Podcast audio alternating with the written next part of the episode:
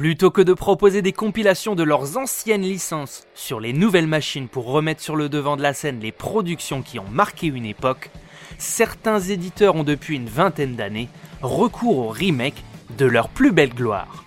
À l'instar du cinéma, ces nouvelles versions plus ou moins réussies en fonction du cœur à l'ouvrage qui mettent leurs réalisateurs font désormais partie du paysage vidéoludique.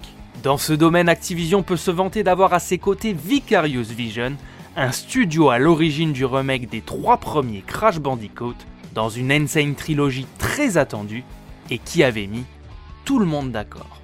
Fan des licences de l'éditeur, c'est trois ans après avoir redonné vie au Péramélidé que les Américains ont livré Tony Hawk's Pro Skater 1 plus 2 en septembre dernier, une cure de jouvence bienvenue éclipsant sans mal les très décevants Tony Hawk Pro Skater 5 et Tony Hawk's Pro Skater HD sortis en 2012 et 2015.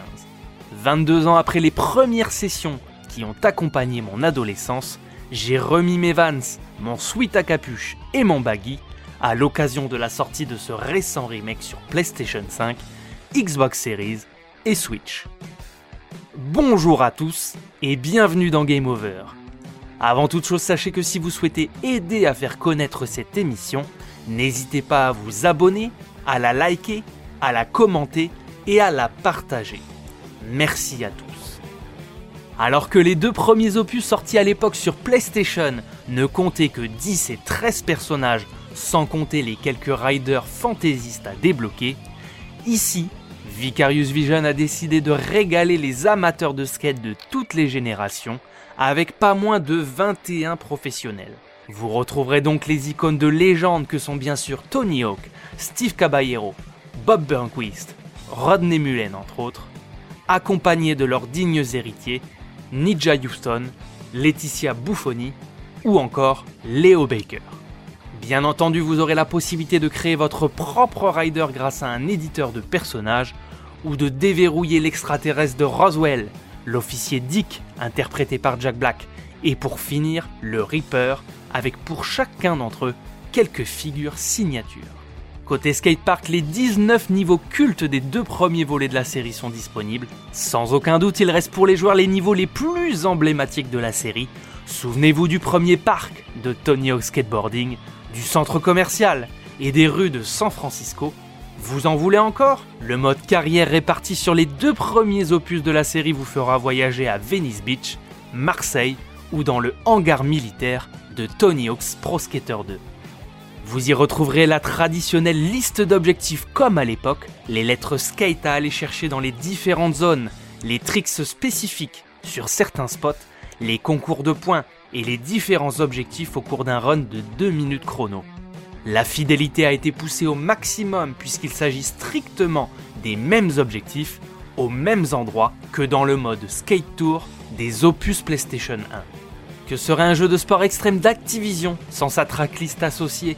Pour les nostalgiques de l'époque où le punk rock avait le vent en poupe, Vicarious Vision a repris 18 titres de la tracklist indissociable de l'ambiance du jeu à l'effigie de l'homme-oiseau.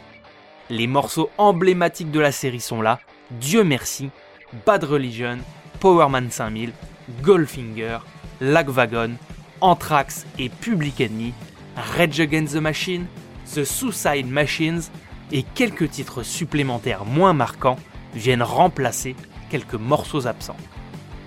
Pour terminer, le titre propose bien entendu un mode création de skatepark, comme ce fut le cas jadis dans Tony Hawk's Pro Skater 2. Vous pourrez bien sûr les partager en ligne et il saura augmenter la durée de vie du titre une fois que vous aurez exploré de fond en comble les propositions de Vicarious Vision. 2021 oblige Tony Hawk's Pro Skater 1 et 2 ne pouvaient faire l'impasse sur un mode en ligne solide, avec les modes de jeu Trick Attack, Défi Score, Combo Mambo, Défi Combo, Graffiti, Horse et Tag. Vous pourrez affronter les joueurs du monde entier dans un matchmaking qui manque malheureusement de possibilités de paramétrage et de mise en scène durant vos joutes. Il aura toutefois le mérite d'augmenter la durée de vie, mais c'est dommage. Pour couronner le tout, deux joueurs pourront également s'affronter sur le même écran en local, comme cela se faisait encore beaucoup il y a 20 ans. Au rayon des nouveautés, ce volet 2020-2021 propose un nombre incroyable de défis, histoire de rincer les différentes maps du jeu dans tout ce qu'elle propose en termes de perspective de gameplay. Un système de niveau et d'argent a été implanté pour vous permettre de dépenser vos dollars dans la partie customisation du jeu. Planches, fringues, logos, tout y est en quantité et sans microtransactions supplémentaires. Comble du bonheur, certains défis vous permettront également de débloquer des emplacements de tricks de folie supplémentaires, utilisables lorsque votre barre de spécial est remplie à fond. Là où on attendait Tony Hawk's Pro Skater 1 et 2 était sans conteste dans son aspect graphique et technique, ici les développeurs ont fait très fort en délaissant le côté légèrement crayonné du cinquième opus pour se rapprocher de ce qui pouvait se faire à l'époque avec les moyens techniques d'aujourd'hui. La direction artistique est réaliste et le titre a bénéficié d'un soin particulier dans ses textures et les éclairages magnifiques qu'il propose. N'y allons pas par quatre chemins, le titre est un modèle du genre qui fait preuve d'une réalisation de haute volée. Le savoir-faire de Vicarious Vision n'est maintenant plus approuvé. Après une Insane trilogie somptueuse en 2017, 2020 et 2021 ont offert aux fans de ce monument du jeu de skate le plus beau des écrins pour pouvoir s'exprimer. Sur PlayStation 5 et Xbox Series, le jeu tourne désormais en 4K native, supprimant l'aliasing de la version PS4 et Xbox One. Le tout tourne à 60 images par seconde en solo comme en ligne. C'est un véritable modèle de fluidité sur console. Pour les possesseurs d'un écran 120 Hz, le jeu se dote d'un mode 120 FPS qu'il n'a malheureusement pas été possible de tester, faute d'écran compatible. Bien qu'on en dise, le plus grand bien. Dans cette configuration, la résolution se voit diminuer à 1080p, tout comme dans le mode 2 joueurs qui fait obligatoirement la concession du passage en Full HD à 30 fps.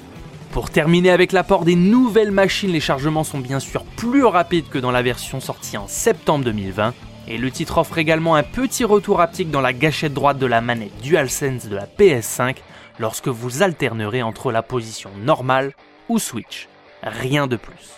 Les vibrations restent-elles assez anecdotiques? Dommage de ne pas avoir profité davantage des sensations qu'offre la nouvelle manette de Sony en ce qui concerne les différents revêtements sur lesquels vous pourriez skater. Tony Hawk's Pro Skater 1 et 2 est à la PlayStation 5 et aux autres machines sur lesquelles il est disponible, ce qu'était Resident Evil Rebirth et Metal Gear Solid The Twin Snake à la GameCube de Nintendo un remake ultra réussi et magnifié par les équipes de Vicarious Vision.